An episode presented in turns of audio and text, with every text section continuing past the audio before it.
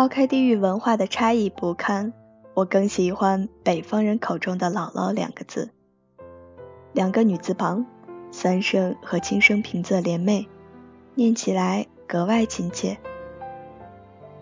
相较于南方的外婆，即使千变万化的方言再动听，至于普通话和书面语上，不可避免的有个外字。静谧的夜晚。过往的人事物纠缠思绪，有欢笑，有眼泪，也含着幸福。回忆就像是一团粉色的云游于空中。比如，他温柔的词面，给你做韭菜盒子，吃五个够吗？圣经今天抄了吗？没抄就改天吧，不要耽误你练琴。作业明天再写，快睡觉，听话。累了就回家吧，家里啥都有，别苦了俺孩子。这不挺好的吗？你看，我挺好的。韭菜盒子，他的厨艺停留在改革开放之前。有一次爬泰山回去太累，晚上睡着了就抑郁。说要吃韭菜盒子，第二天他就做给我吃。而这一道外观一塌糊涂、色香味皆不俱全的面点，是他的厨艺生涯中唯一不过时的。搭配他的拿手菜白菜炖粉条，那就是简直了。手抄圣经，他信奉基督教。每每餐前必须带着我祷告。他不喜欢戴老花镜，圣经上的字又太小。我没事儿的时候手抄圣经，把字的大小写得他可以毫不费力的去看。每周去见他教会的兄弟姐妹，都要我定点去接他。我在门口等他，见到我就忍不住对他们说：“这是我孙女儿。”老五的孩子，写字可好看的那个，弹琴画画的那个，万幸姥姥没说，这是他心目中将来要考清华北大的那个。学习随意，小的时候每到周五作业一大堆，周六周天都有业余兴趣班。如果周五的作业写不完，兴趣班也无法学得心无旁骛。总是惦记着回家做作业。父母外出的那段时间，姥姥来家里照顾我。她的作息总是晚上九点入睡，可是因为我，她总是推迟到九点半才能入眠。睡前来我房间赶我去洗漱睡觉。她说作业写不写没有关系，小孩子吃好玩好睡好，作业想写了再写。隔代人的疼爱方式是不一样的，老一辈儿恨不得把世界上最好的东西都给孙子孙女儿，儿女们只要打和骂，老人们势必坚决维护，挺身而出。我有再见到他的方法，那就是让自己累到极致。有一次语言课的学习遇到瓶颈，课程内容让我很想快点熬过去。连带着工作上的焦心，回到家倒头就睡。闭上眼睛回忆起他的模样，好让他如约来到我的面前。那一晚的见面，我抱着他，说活得好辛苦。可是好奇怪呀，明明触碰到他，可是声音却像是在千里之外。别哭，孩子，累了咱就回家。家里啥都有，我哭得上气不接下气，说要回一起回。可是他说要等老爷来接他，声音清晰的不得了。一边说着，他的手又好似抹掉我脸颊上滚滚的落泪。我还没来得及握住他的手，也还没分清这是现实还是幻想。突然间惊醒，原来是玩具小熊猫的前爪抵在我的脸颊上，我一抹的眼泪却是真实的。天还未亮，只有夜光一闪一闪地回应着我。我钻进被角，抱着小熊猫，哭得更凶了。初到上海的那一年，他刚刚离开我，一整年的眼泪恨不得在那两个月流尽。人生中第一次面对的死亡是爷爷奶奶的去世。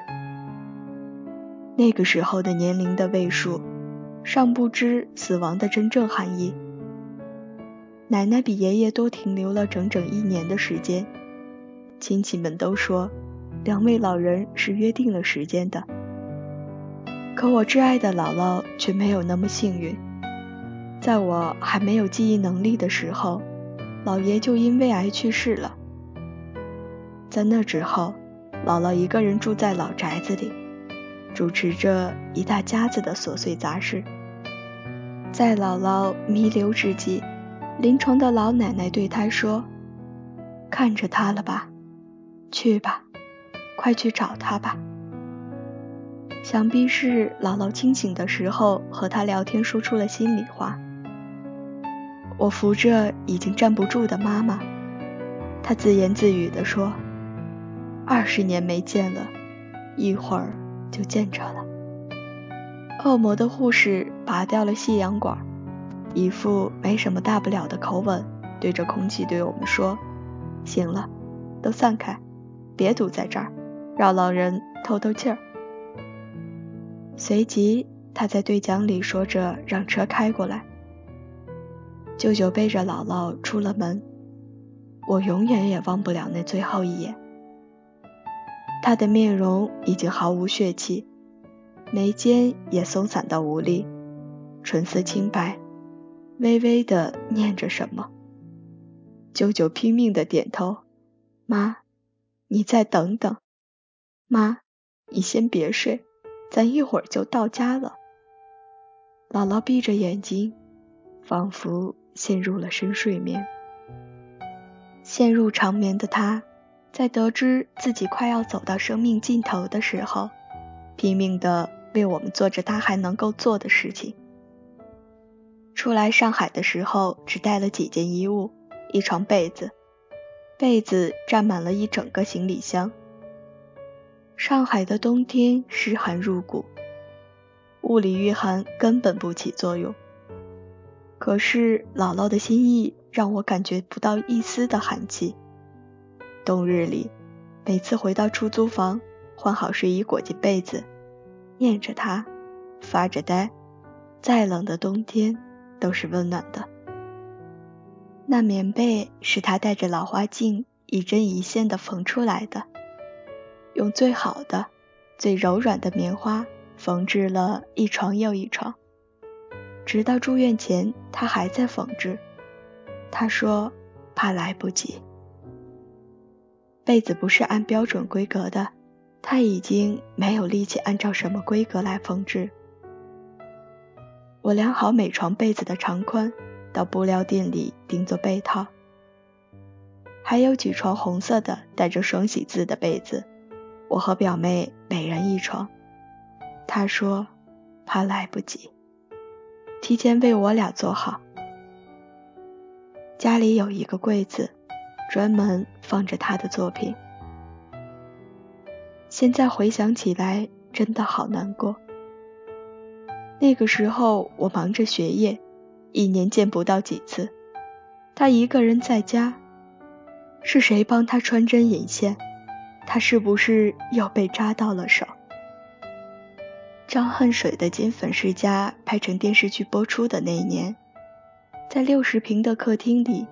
我们一老一少坐在地板上，一团团棉花搓成片儿，在一片片摊到剪裁好的布面上。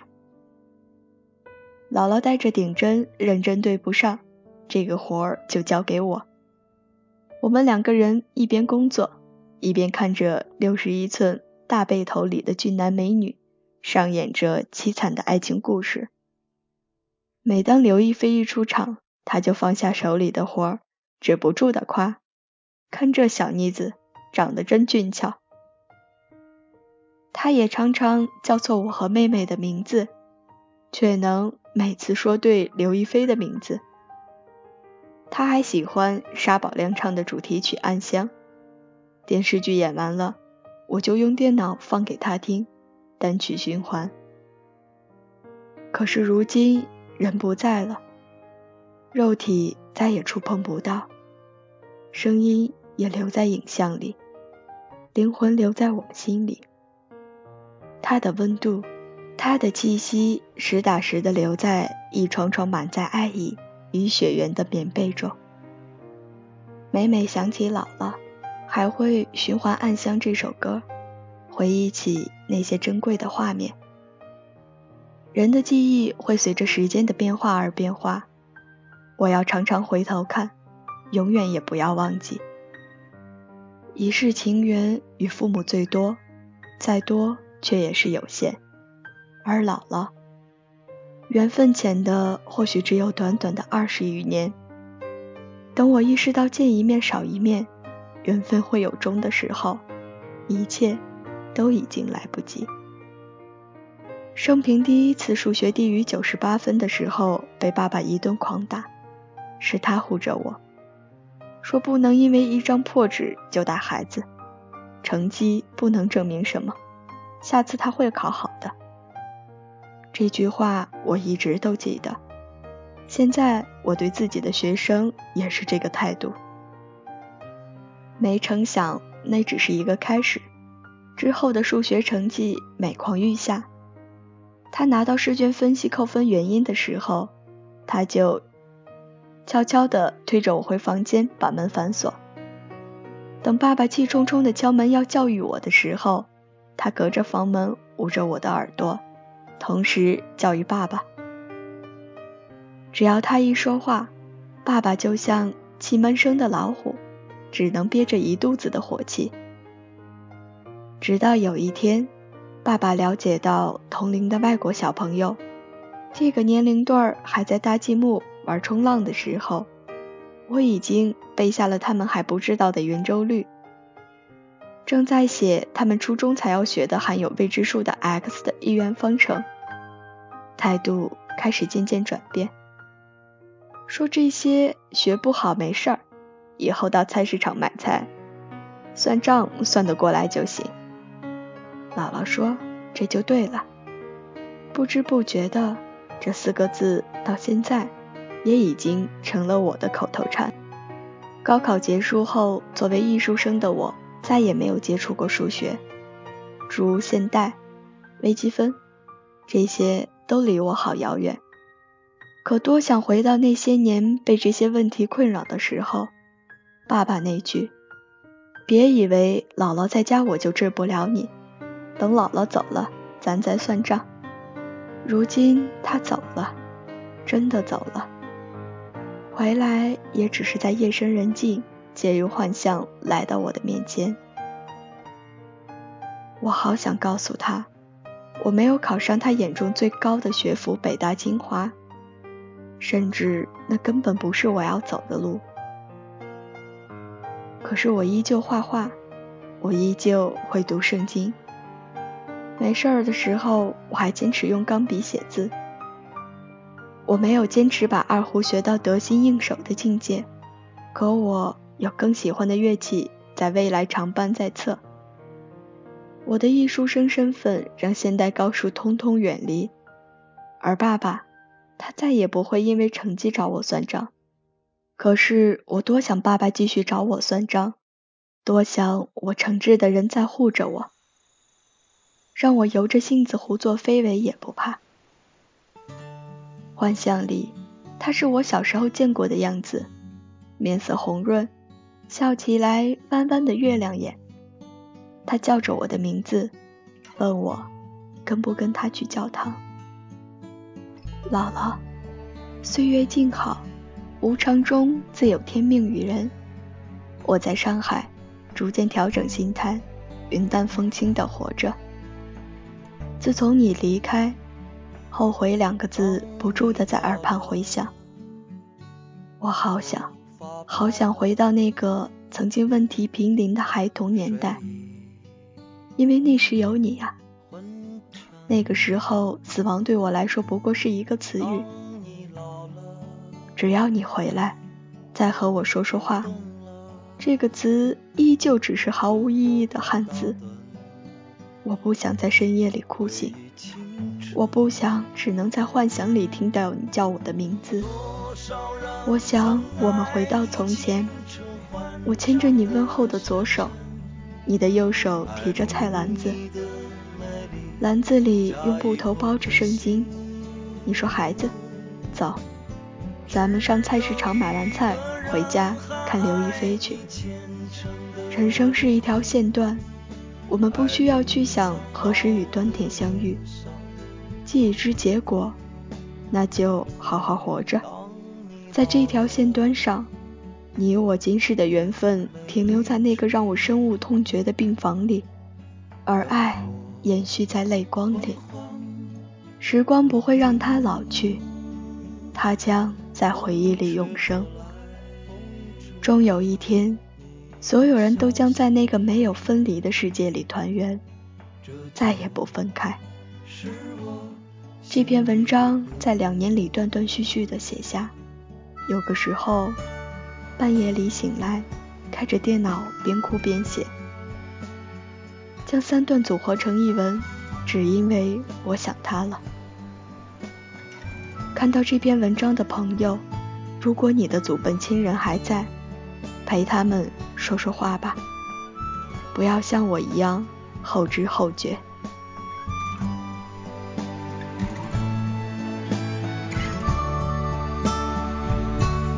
当你老了，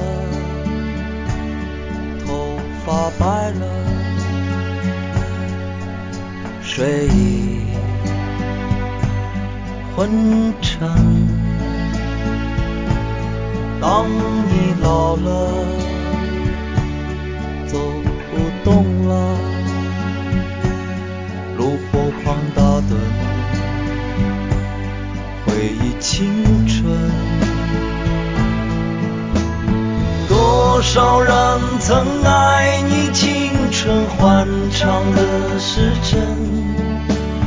慕你的美丽，假意或真心。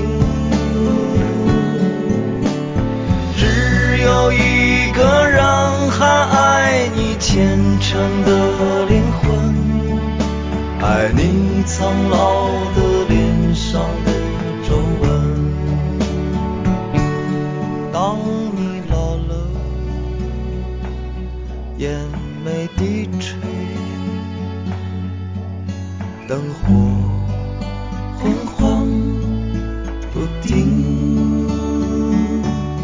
风吹过来，风吹过来，你的消息，你的消息，这就是我心里的歌。当我老了，我真希望。这首歌是唱给你的。